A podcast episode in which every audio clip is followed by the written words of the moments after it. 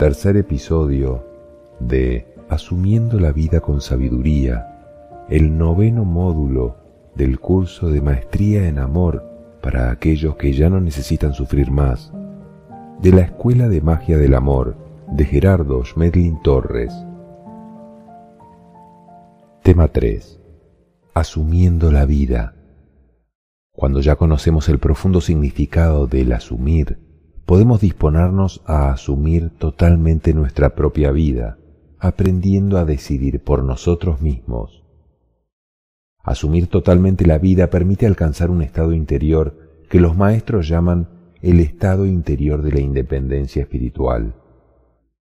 Lograr este extraordinario estado interior que conduce directamente a la paz invulnerable del espíritu es el propósito fundamental de todo discípulo de amor.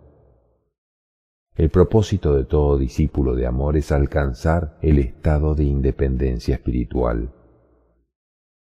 El estado de independencia espiritual significa una persona que no depende de nada ni de nadie para estar en paz, para ser feliz y para tomar sus decisiones. Únicamente depende de su capacidad interior y de su comprensión de la necesidad de respeto a lo exterior no es una persona manipulable con ninguna circunstancia exterior. Este es el estado de maestría. El trabajo interior para el desarrollo del asumir nos da la facultad de tomar las riendas de nuestra propia vida, desde el pasado hasta el futuro, sin depender en absoluto de ninguna persona, situación o circunstancia externa, para el mantenimiento de la paz interior, la armonía, la felicidad y la actitud del éxito ante el mundo de la materia. Tomar las riendas de la vida es no depender de nada ni de nadie para vivir en paz y armonía. Como sabemos, el niño inocente adquiere inevitablemente una contaminación mental que llamamos sistema de creencias. A través de este sistema de creencias, el niño forma su personalidad se llena con la información del sufrimiento y queda esclavizado de su propio ego. El niño y el adolescente difícilmente pueden liberarse de la esclavitud mental y de la dependencia del medio externo, puesto que para alcanzar el estado interior de la independencia espiritual es necesario haber desarrollado algún nivel de comprensión de la vida, lo cual puede suceder en cualquier momento a partir de los 18 años. El adulto puede en cualquier momento liberarse de la esclavitud mental. Cuando una persona logra comprender que el único dueño de sus decisiones y de los sucesos de su propia vida es él mismo, entonces ya está listo para emprender el camino de la liberación y comenzar a entrenarse en asumir la totalidad de sus decisiones frente a los sucesos de la vida y aceptar totalmente la realidad de estos sucesos como la mejor oportunidad para alejarse definitivamente del sufrimiento y del miedo que se origina en su sistema de creencias. Cuando comprendo que el único dueño de mis decisiones soy yo mismo, puedo liberarme de la esclavitud mental. La esclavitud mental está representada en primera instancia en los conceptos de culpa que se llaman resentimiento, rencor o culpa. En segunda instancia se manifiestan como acciones originadas en mi mente, que se llaman agresiones. Cuando yo culpo, ¿qué es lo que hago? Agredo a aquel objeto, persona o situación que yo supongo que es la culpable de mi problema, y entonces me vuelvo un ser agresivo. Si me vuelvo un ser agresivo, me hago correspondiente con vivir en un mundo de violencia. Entonces yo no debería quejarme porque es lo que yo mismo he hecho. Si hacemos los pasos al revés, entonces me hago correspondiente con vivir en un mundo de paz y de armonía, porque es lo que yo mismo he hecho. Renuncio a culpar y por lo tanto renuncio a agredir, y si renuncio a agredir, me convierto en un ser de paz. Ahí empiezo a ser yo mismo y a ser libre. Asumir totalmente la vida significa que la persona se hace consciente y asume el resultado de todas sus decisiones desde el nacimiento hasta la muerte y con la disolución de su personalidad. Asumir totalmente la vida significa que yo me hago correspondiente y asumo el resultado de todas mis decisiones desde mi nacimiento hasta la muerte y la disolución de la personalidad. Para liberarme de la esclavitud mental necesito asumir los distintos aspectos que conforman mi experiencia como ser humano. A esto lo llamamos los siete pasos de la libertad interior que necesitamos asumir para alcanzar el estado de independencia espiritual. Aquí no cabe hablar de culpables ni de injusticia, sino únicamente de propósito perfecto de amor. Los diferentes niveles de asumir las propias decisiones los podemos resumir de la siguiente manera. Primero, asumir la decisión del diseño del destino. Segundo, asumir la decisión de la selección del cuerpo. Tercero, asumir la decisión de la selección de los padres. Cuarto, asumir la decisión de la selección del lugar. Quinto, asumir la decisión de la selección de las situaciones. Sexto, asumir la decisión ante los eventos de la vida. Y séptimo, asumir la decisión de disolver la personalidad. 1. Asumir la decisión del diseño del destino. La conciencia permanente, también llamada espíritu trascendente o inmortal, diseña, con ayuda de los maestros de la ley, las experiencias perfectas dentro del plano de la materia con el propósito de completar la información de la verdad en el archivo de conciencia. Asumir el diseño del destino significa comprender y aceptar que todos los eventos que rodean la vida de una persona fueron sabiamente escogidos por él mismo y son totalmente independientes de las decisiones de los padres, de la cultura, del lugar y de las situaciones existentes dentro de una civilización cualquiera. Lo que realmente sucede es que la conciencia permanente decide aprovechar todos los elementos presentes en un lugar específico para continuar su desarrollo a partir del punto donde quedó en su última experiencia en el plano físico. Puedo enfrentar situaciones difíciles y asimismo jamás negar la oportunidad que hay en ellas. Una prueba o una experiencia solamente es necesaria para aprender lo que ella enseña. Si yo me quejo, lucho, sufro o peleo contra la prueba, significa que yo no pasé la prueba, y si no la pasé, se repetirá. El diseño del destino es una maravillosa oportunidad de trascendencia espiritual. Esto demanda un entrenamiento, pero su resultado será extraordinario.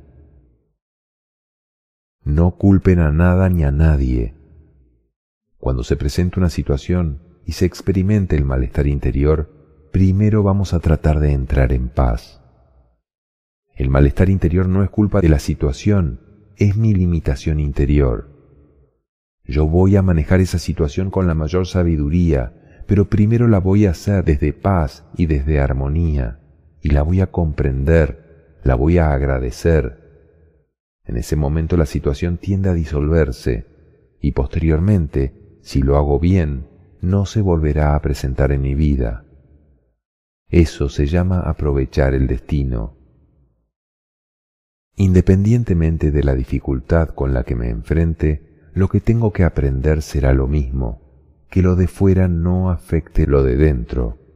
Eso es lo que me está enseñando. La vida no espera que tú adquieras conocimientos, sino que tú adquieras sabiduría, Sabiduría es saber vivir en paz, ser feliz y expresar el amor en cualquier circunstancia, y eso te dará un resultado de satisfacción. Segundo, asumir la decisión de la selección del cuerpo. El cuerpo físico de cualquier persona es un diseño perfecto de Dios, escogido sabiamente por el Espíritu Inmortal que lo ha tomado prestado como un vehículo excelente para su propia experiencia de evolución. Cualquiera que sea la raza y las características específicas que tenga el cuerpo de una persona, siempre corresponderá de manera perfecta con su propia experiencia, por lo cual se constituye en la herramienta más valiosa que la naturaleza le ha entregado y que la persona necesita aprender a valorar, amar y respetar como parte de su proceso para incrementar su comprensión de la vida.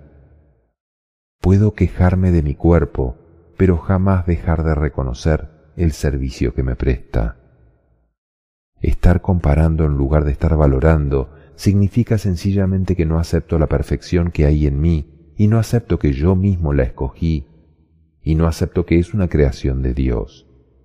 Valorar el cuerpo, nadie tiene por qué sentirse ni feo ni bonito, solamente perfecto. Mientras no te sientas absolutamente feliz con lo que tienes, no has reconocido la perfección que hay en ti. Solamente somos diferentes, no somos ni más ni menos perfectos. Yo puedo no aceptar mi cuerpo, pero no puedo dejar de reconocer que el cuerpo me presta un excelente servicio para mi evolución, para que yo me mueva, para que cumpla mi función y para que haga lo que tengo que hacer. Sin mi cuerpo yo no podría hacerlo. Tercero, asumir la decisión de la selección de los padres. Cuando el espíritu inmortal escoge los padres físicos, sabe que ellos tienen las condiciones perfectas para ser el canal a través del cual él podrá venir al mundo y además contar con un apoyo inicial para crecer mientras puede asumir por sí mismo su propio sostenimiento. En algunas ocasiones el destino está diseñado de forma tal que los padres físicos no sean las personas a quienes les corresponde criar al niño. En este caso, los padres físicos solamente aportan la genética, pero los verdaderos padres son quienes apoyan a los niños para que ellos puedan crecer y asumir su propia vida. Puedo tener diferencias con mis padres, pero jamás dejar de valorar lo que recibí de ellos. Los padres generan unas condiciones que algún espíritu podrá escoger. Si una pareja que ha decidido el proceso de la procreación es una pareja totalmente armónica, amorosa, que está dispuesta a apoyar a los hijos con sabiduría, a respetar sus destinos y sus misiones, a permitirles experimentar su vida y a asumir cada uno de ellos sus propias funciones. Entonces a esa pareja vendrán espíritus con mucho mayor desarrollo. Pero si es lo contrario, una pareja que no tiene ningún conocimiento de estas cosas, que vive en constantes agarrones, peloteras y conflictos, inculpaciones, que se sienten dueños y poseedores de los demás. Por ejemplo, yo soy dueño y poseedor de mi hijo. Si esa es la situación, vendrá un espíritu con poco desarrollo. Los padres podemos generar condiciones para unos u otros espíritus, pero no tanto como escogerlos. Cuarto, asumir la decisión de la selección del lugar. El lugar que el espíritu escoge para su experiencia de vida puede ser temporal o permanente, pero siempre será el mejor para el desarrollo de su experiencia evolutiva. Cuando la persona lucha contra el lugar que le corresponde, encontrará toda clase de dificultades que le impedirán apartarse de él. Por el contrario, cuando asume con alegría el lugar que le corresponde, encontrará muchas satisfacciones. Puedo estar físicamente sometido, pero jamás mentalmente obligado a decidir. Si empezamos a comprender esto, entenderemos que no hay lugares buenos ni malos. Todos los lugares son excelentes para aquel que tenga el amor en su corazón. Pero ningún lugar será bueno para una persona que lleve la amargura en su espíritu, porque se la lleva con él para todas partes. Más que preocuparnos por el lugar, es aprovechar cada circunstancia para ser feliz.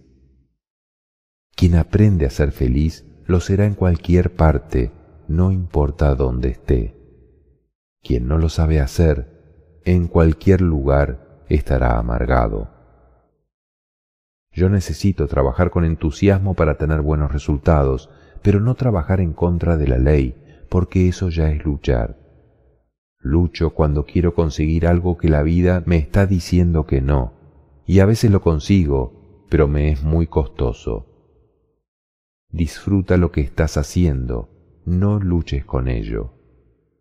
El trabajo o la acción, como lo llaman los maestros, es todo aquello que yo hago con serenidad, que hago con sabiduría, que soy capaz de disfrutar porque pongo lo mejor que hay en mí, donde pongo mis máximas cualidades y disfruto lo que hago. Eso es trabajo. Quinto, asumir la decisión de la selección de las situaciones. Asumir las situaciones de la vida consiste en aprovechar el aprendizaje que ellas ofrecen para mantener la paz interior independientemente de cualquier suceso. Toda situación dentro de la cual nos vemos involucrados ha sido previamente decidida, consciente o inconscientemente, por la misma persona que la vive. Esto significa que no hay nadie a quien culpar, y mucho menos a sí mismo, puesto que la situación fue perfectamente diseñada para cumplir con un propósito de desarrollo espiritual, por lo cual lo más adecuado es agradecer profundamente lo que podemos aprender de ella, como parte del proceso que apoya el crecimiento de la conciencia. Puedo adaptarme, ceder o pelear, pero jamás perder mi capacidad de decidir libremente. Si decido adaptarme hay un resultado, si decido ceder hay otro resultado, si decido pelear hay otro resultado. Yo tomo la decisión y el resultado me muestra si mi decisión fue acertada o no. Pero la decisión la tomé yo. Agradezco lo que aprendo de cada dificultad. Es un entrenamiento constante y todos tenemos la oportunidad de entrenarnos diariamente ante las diferentes situaciones que puedan alterar nuestra paz. Sexto, asumir la decisión ante los eventos de la vida. Ante cualquier evento, siempre será necesario tomar una decisión. Muchas veces las personas creen que dejan las decisiones en manos de otros. La verdad es que la persona decide someterse a lo que los demás opinan o hacen sin asumir los resultados de su propia decisión. Es imposible no decidir, pero es más fácil culpar a otros por los resultados de las decisiones personales. Asumir la decisión ante los eventos de la vida significa que no existe la posibilidad de que alguien haga o decida algo por mí. Puedo actuar y aceptar mis resultados, pero jamás dejar que mi paz dependa de otros. Séptimo, asumir la decisión de disolver la personalidad. Disolver la ignorancia de la personalidad, transformándola en comprensión y sabiduría, es el propósito de los discípulos de amor. Para lograr esto, es indispensable asumir la necesidad de renunciar al sufrimiento ante los eventos de la vida y soltar totalmente todo apego sentimental con la materia y con las personas. Esto significa que el discípulo se dispone solamente a valorar y a disfrutar de las cosas y de las personas presentes sin darle ninguna importancia al tiempo que puedan durar con él. Cuando el discípulo muere, asume con tranquilidad que terminó su ciclo vital y renuncia a mirar hacia el mundo de la materia que temporalmente ha terminado para él, por lo cual asume la necesidad de desprenderse de los restos de su personalidad para liberar su conciencia, evaluar su experiencia de vida y diseñar un nuevo destino. Puedo estar limitado por mis creencias, pero jamás por mi comprensión. Por eso es que la verdad, la comprensión, nos hará libres, porque no limita, la comprensión libera. Lo que sucede fuera de un ser humano en su experiencia diaria es el resultado de lo que está grabado en su mente, nada más que eso.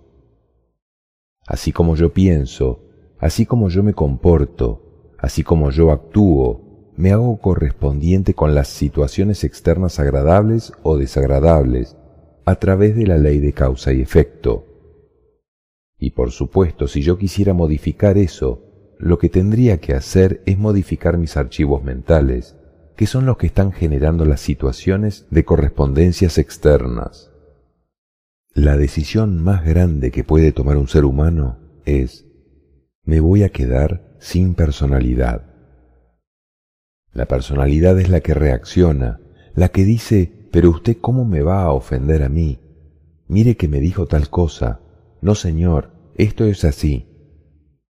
Defiende las razones, pone los puntos sobre las íes, hace todo eso, pelea constantemente. Mientras ese sea el archivo que está dirigiendo nuestras vidas, no podremos salir del conflicto. Por eso, la liberación implica que yo me libere de la personalidad. El sistema de creencias es el que no acepta el aprendizaje y por eso es de sabiduría la decisión de disolver mi personalidad ahora. Aceptar el aprendizaje con alegría, con entusiasmo, con paz interior, con serenidad, significa disolver el sistema de creencias. Misión y destino están representados en la personalidad, el destino como el sistema de creencias y la misión como la comprensión. El destino es una gran oportunidad de aprender lo que todavía no sé y la misión es una gran oportunidad de disfrutar lo que ya sé. Entonces, ¿cuál sería la causa del sufrimiento? Que no acepto el aprendizaje. Una persona sin personalidad de alguna manera se comportaría como un niño, pero no como un niño inocente, sino como un niño sabio, porque no tendría creencias, sino verdades. Esa es la diferencia. Para limpiar el sistema de creencias, es decir, para disolver la personalidad, vamos a dar los siguientes pasos. Primero, obtener información que me permita comprender cómo funciona la estructura humana frente al universo. Y segundo, renunciar a discutir, renunciar a llevarle la contraria a nadie. En el caso de la persona que te dice algo que para ti es absurdo, necesitarás utilizar una técnica de maestría que se llama emparejarte. Es decir, colocarte al mismo nivel y decirle, claro, tienes toda la razón, exactamente así es como es. Si se trata de una persona con la que ya tienes unos antecedentes, que cree que le estás tomando el pelo cuando le dices esto, entonces evalúas con qué se sentiría esa persona bien. ¿Qué haría que esa persona se sintiera bien con lo que te comenta? ¿Qué le tendrías que contestar para que esa persona se sintiera bien? Ahí estaría el punto de sabiduría en esa situación. Si quieres darle un puntito de luz a alguien que se queje todo el tiempo, le puedes decir, pero todas las cosas son temporales, algún día mejorará. Y con esto le estarás dando un toque de luz. Disolver la personalidad no es enseñarle nada a nadie. Eso es para ti. Ese es un trabajo personal, es tu desarrollo espiritual. Por eso el maestro no le llevaría la contraria ni confrontaría a nadie, y si le dicen bruto, diría, a veces me equivoco, pero gracias por hacerme caer en cuentas de mis errores. No se ofende. Ese es el trabajo. Se trata de poner la otra mejilla. De los ignorantes aprendo a reconocer mis limitaciones. De los maestros aprendo a reconocer la sabiduría. En conclusión, tomar las riendas de la vida significa que la persona asume totalmente las decisiones que tomó, que toma y que tomará, sin culpar absolutamente a nada ni a nadie por los resultados que se originan como producto de sus propias decisiones, libremente tomadas en todas las épocas y etapas de su vida, pasada, presente o futura, y con plena conciencia de su independencia mental con relación al mundo y a sus habitantes. Asumir tus propias decisiones es tomar las riendas de tu vida. Mientras yo actúo en automático, yo no puedo reorientar el rumbo de mi vida. Yo necesito tomar el mando de mi vida, tomar voluntariamente mis decisiones. Para tomar las riendas de mi propia vida necesito aprender a decidir, necesito poder ser feliz y vivir en paz interior, independientemente de lo que pase fuera. El estado de independencia espiritual es el estado mental de la persona que ya ha alcanzado un nivel de maestría ante la vida. Esto significa que ya no sufre por ninguna razón ni circunstancia. En este momento, la persona tiene la disponibilidad de la totalidad de su capacidad para amar y servir a los demás, por lo cual no solamente se convierte en un maestro para los demás, sino que también se convierte en un punto de luz y de esperanza para la humanidad sufriente, que puede reconocer en él la posibilidad de liberación cercana al verificar que alguien que habiendo estado sumido dentro de los estados mentales del sufrimiento, logró salir de ellos. Esto significa que los demás también pueden hacerlo. La independencia espiritual es un estado de maestría en las relaciones con el mundo. La función que corresponde a las personas que ya alcanzaron el estado de independencia espiritual es la de servir de ejemplo a otros, por lo cual ellos ya han sido liberados de la necesidad de ganarse la vida y pueden reconocer simplemente que la vida los va llevando en hombros. Es decir, todas las cosas que ellos hacen fluyen suavemente, sin ningún esfuerzo, porque su función es mostrar el resultado externo de la paz interior, para que otros se sientan estimulados para imitar lo que ellos hacen. El verdadero trabajo del ser humano no es cambiar el mundo, es alcanzar el reino de Dios dentro. Eso se llama el estado total de la independencia espiritual. Una persona llena de amor, llena de paz, llena de felicidad, que no depende de nadie para mantener esa situación. Esta persona alcanzó el reino de Dios en su interior. La función de quien ya se liberó es mostrar a otros su resultado para que los demás lo imiten. El primer ejercicio que hace el adulto para liberarse es tratar de cambiar el medio, porque supone que el medio lo esclaviza.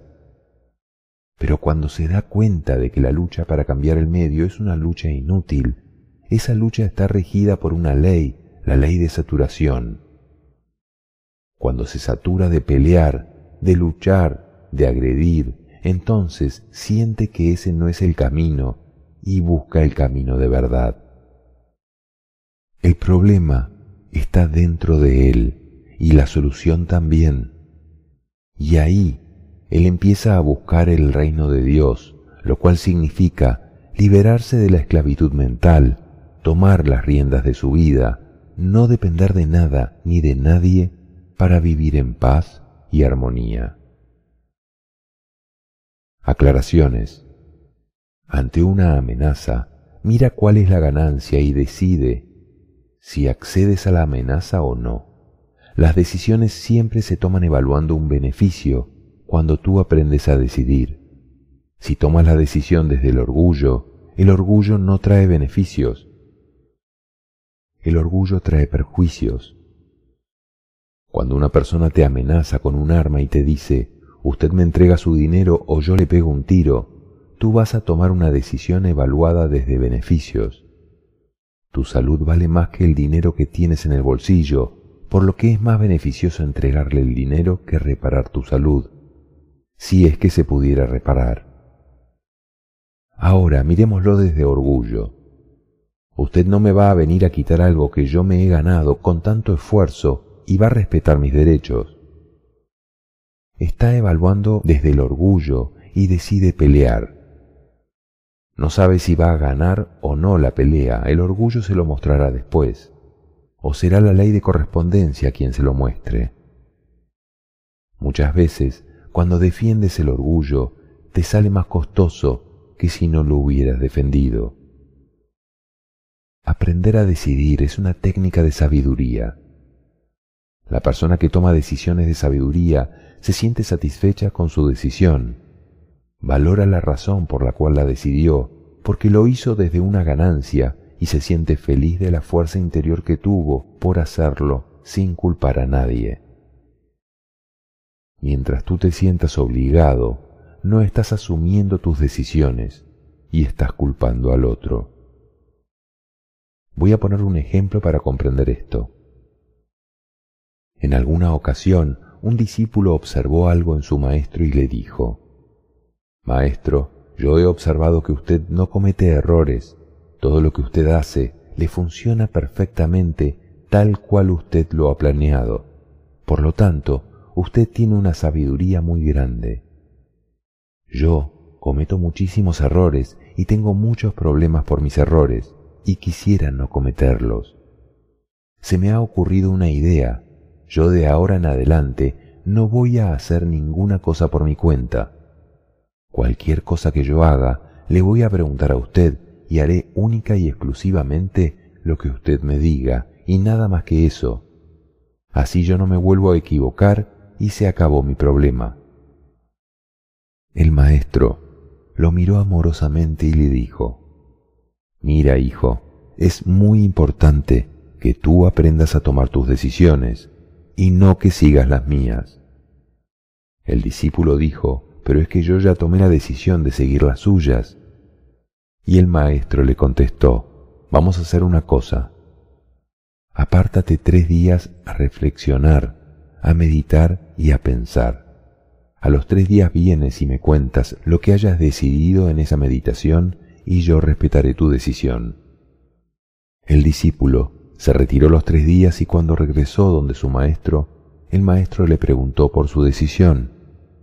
El discípulo le dijo, Maestro, mi decisión es hacer únicamente su voluntad y no la mía. El maestro le dijo, ¿Estás seguro de eso? Y el discípulo contestó, Sí, señor. El maestro preguntó, ¿No te vas a retractar? Y el discípulo le contestó, No, señor. Perfecto, entonces te diré cuál es mi decisión con respecto a ti para que empieces a obedecerla desde este instante. Mi voluntad es que tú siempre tomes tus decisiones y no las mías. ¿Queda claro? ¿Por qué haría un maestro esto? Y la respuesta es que el discípulo tendría que haber decidido eso, no el maestro por él. Estamos hablando de un punto importantísimo de este taller, asumir algo que en muy pocas personas yo he visto que hayan podido asumir. Y quien lo ha hecho se ha vuelto maestro y ha dejado de estar aquí. Es un aspecto divino que no puede estar predeterminado. Lo único que está totalmente predeterminado por la creación de Dios es que cada uno de nosotros tenga el 100% de libertad interior para decidir. Es imposible decirle a una persona, tú estás obligado a decidir. Eso no puede hacerse. Las decisiones son 100% libres. Lo que está predeterminado es que tengas esa facultad. Está predeterminado que sea el 100%, no el 90, ni el 50, ni el 40, porque el diseño de Dios hubiera podido ser que tú decidieras el 50 y Dios el otro 50%, pero no es así, es el 100% para ti como hijo de Dios. Las decisiones que tomo frente a las amenazas de los demás son mías. Si las tomo desde sabiduría, me traerán ganancia y satisfacción. En cualquier lugar del universo eres 100% libre a menos que seas esclavo de ti mismo. Si una persona comprende y practica profundamente el asumir, se vuelve inmortal. Para empezar a salir de la ignorancia, los invito a que dejemos de quejarnos de ninguna cosa. Los sucesos no son ni buenos ni malos, ni agradables ni desagradables. Los sucesos son neutros. En todo suceso existe una oportunidad de aprendizaje y no un culpable. Los únicos elementos que hay en nuestra mente que nos llevan a cometer errores son la inocencia o la ignorancia. Pero de eso no somos culpables, eso es parte de un proceso normal y natural de la evolución. Jamás busquen culpables, busquen solamente soluciones. Todo error trae un resultado por ley de causa y efecto, pero no un castigo. Saquemos de nuestra mente la idea del culpable y la idea del castigo. De lo contrario, yo no podría jamás llegar a ser feliz. Y si yo no soy feliz y no tengo paz en mi interior, no puedo expresar amor. Nunca retrocedes en la evolución. Lo que ocurre es que puedes perder energía. Lo comprendido no se puede perder o no estaría comprendido. Cuando un maestro deja caer su energía, se puede comportar como un ignorante, pero cuando su energía vuelve, él será nuevamente maestro. Pero si al ignorante se le cae la energía, cuando la energía vuelve, no será maestro. La verdad no se cree, la verdad se sabe. La persona que cree que tiene la verdad defiende sus creencias porque él supone que está defendiendo la verdad. La verdad no hay que defenderla, lo que se defienden son creencias. No hay dos verdades, hay verdades parciales, pero cualquier verdad, por pequeña que sea, la podrás reconocer en algo simple. Funciona bien. Ejercicio de recopilación del tema 3. Es muy importante para ti asumir la búsqueda de tus propias respuestas. 1. ¿Qué necesitas asumir ante las dificultades que presenta la vida? que son una gran oportunidad para nuestro desarrollo espiritual, para trascender las limitaciones y ser felices para siempre. 2. ¿Qué necesitas asumir para no sentirte obligado ante nada ni ante nadie? Asumir la totalidad de las decisiones sin culpar a nada ni a nadie. Así, de esa manera, somos libres los maestros lo llaman ser yo mismo. Los demás no deciden por mí. Solo yo decido por mí. 3. ¿Cómo puedes saber que realmente eres el dueño de tus propias decisiones? Cuando dejo de culpar, y por supuesto de culparme, y asumo el resultado de mis decisiones, como una gran oportunidad para aprender a amar. Las agresiones están sustentadas en que yo supongo que hay culpables y el culpable no existe. Comprendiendo esto, lograría salir totalmente de mis sufrimientos. 4. ¿Qué necesitas asumir de las relaciones con tus padres? Que fui yo quien escogí a mis padres ellos solo se dispusieron a apoyar mi decisión, que mi cuerpo físico es el resultado de su decisión de servir de canal a mi espíritu, o yo no podría tener este cuerpo. Esto es otra cosa más para agradecerles. Agradecerles que me ayudaron a crecer y sobrevivir, y que los errores que hubieran podido cometer eran parte del destino que yo mismo diseñé y gracias a ellos se pudo cumplir. Los padres hicieron exactamente lo que necesitaban hacer de acuerdo con el programa que yo mismo diseñé. 5. ¿Qué necesitas asumir de tu pasado? Que era necesario, era un diseño mío. Lo que fue doloroso en el pasado, hoy lo puedo mirar con alegría y agradecerlo profundamente porque comprendo el valor que hay en esa situación. 6. ¿Cómo puedes saber que ya no dependes de nada ni de nadie para estar en paz, armonía y ser feliz? Cuando no culpas a nadie, cuando tu paz no se altera, cuando nada te impide ser feliz. Este es el resultado de un entrenamiento constante de amor y de sabiduría. Tomar las riendas de mi propia vida significa que tengo paz interior, libertad interior al cien por ciento, buenas relaciones, porque dejé de culpar, de agredir y de culparme. 7. ¿Cómo harías para alcanzar el estado interior de la independencia espiritual? Asumiendo al 100%, aprovechar de una manera excelente cada una de las dificultades que la vida presenta. Si aprendes a mantener la paz frente a las cosas pequeñas, ya no necesitas las grandes.